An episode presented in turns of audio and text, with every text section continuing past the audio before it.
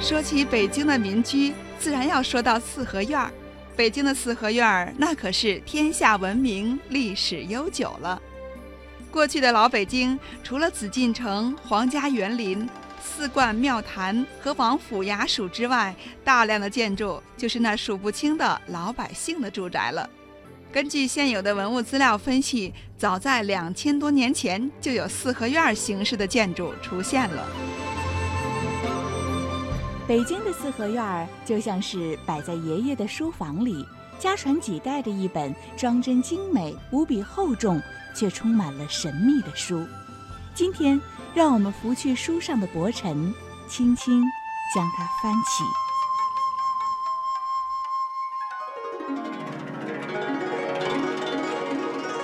如果说四合院是本书，这大门可以算得上是这本书的精美封面。接下来就让妍妍带领我们一起走进北京的四合院儿，去探个究竟。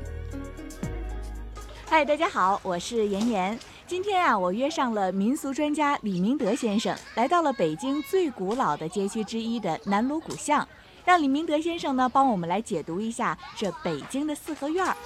按照惯例，人们在见到一本书的时候，会先看一下封面，去了解一下它是谁写的，什么内容。四合院也一样，生人到此呢，在门前这么一站，上下左右一看，对这家主人就能够知道个大概，是官宦还是商民？如果是官员，又是什么品级？是否王公贵族？有什么爵位？受过什么封赏？从这大门上就能够找得到记号，看得到标志。现在呢，我们就是在一个四合院的门前。接下来呢，让李明德先生给我们来解读一下这个四合院的大门。你四合院在走进之前都得经过这大门，嗯，大门就有个门楼，这个门楼呢，就是说明相当于一个门面似的，就是你你四合院好不好，或者里头住的主人是什么级级别的，就等于给你一个第一个印象。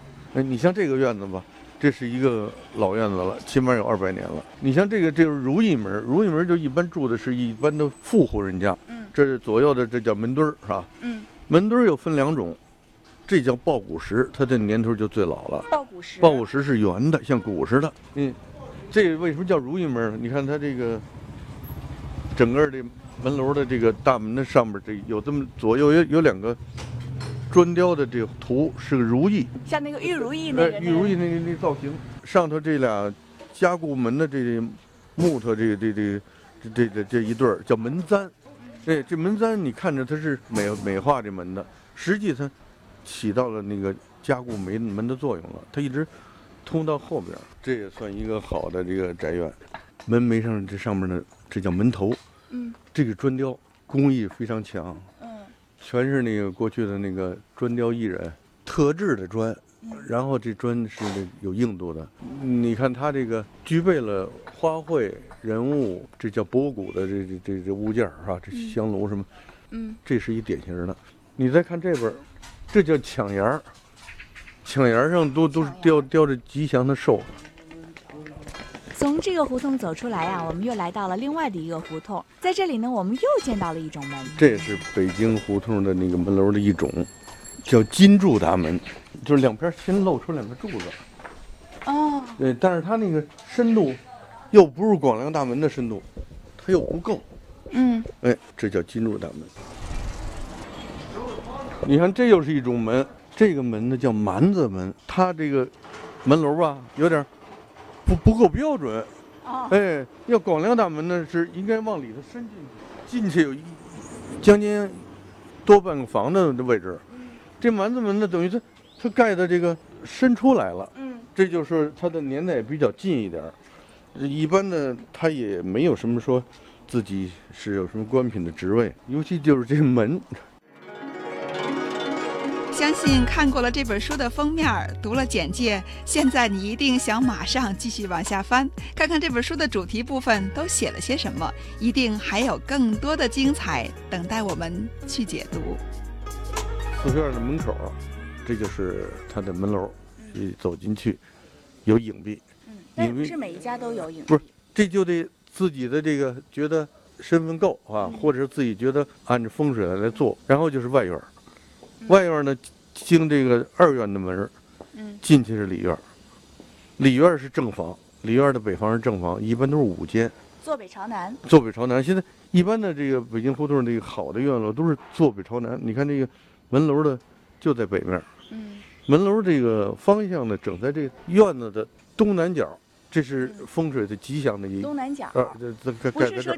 那个原来好像大家认为是居中，嗯，不，不是居中那不是等于他这院里的这个财气就外流了吗？？啊另外，他好的院子呢，还有第三层院子，有后院儿。外院儿一般的这个南房就临临街了，这点儿，嗯，这点儿一般都是作为那会客呀，孩子读书啊。哎，都在外边。外院儿，里院儿北北房是正房，嗯那宅主人都都住那儿。嗯东西房呢，就是儿子儿媳妇什么的。嗯哎，还有那个再拐过去是后院儿了嗯，后院儿的房子就一般次一点儿，院子也小，那都是仆人住的。这是一完整的四合院儿。那现在呢？其实我们所在的呀是一个比较大的四合院的门前。征得主人的同意之后呢，现在我们要进去看一看，亲身的领略一下真实的四合院。你看，这是二门，二道门。这这这个石头上，你像过去说住在深深宅大院的小姐，什么大门不出，二门不迈。咱们今天来的是临街的大门，它绝对不出的。哦，哎这院儿里头有个二门，嗯。就叫垂花门，那二门都基本都不让他们出来，他们就在中院和后院生活。哎，那时候那是一家住，老太爷、东西厢、嗯。儿媳妇什么的，还有后院，还有一好一进院，南房都是下人住。嗯，那属于倒倒座房，那南东南，角房嗯开门，西西对西西边就是正规的角厕所这都规矩，嗯。必须坐北朝南。你要是胡同南边那，对。就不是正经四合院。嗯。这是一个，原来是个贝勒府，贝勒府是吧？贝贝勒。我这级级别就是大贝勒。《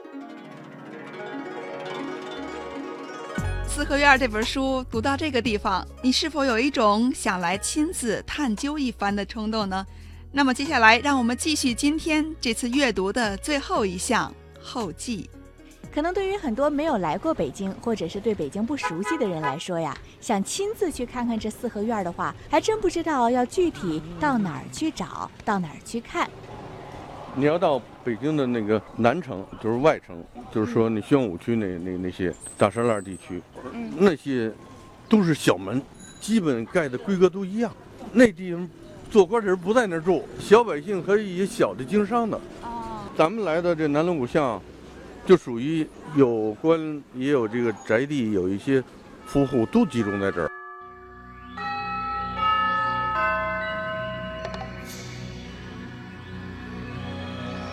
果说北京四合院是一本书，在其中似乎你能摸到中国两千年的历史痕迹，能听到来自那久远传说的声音。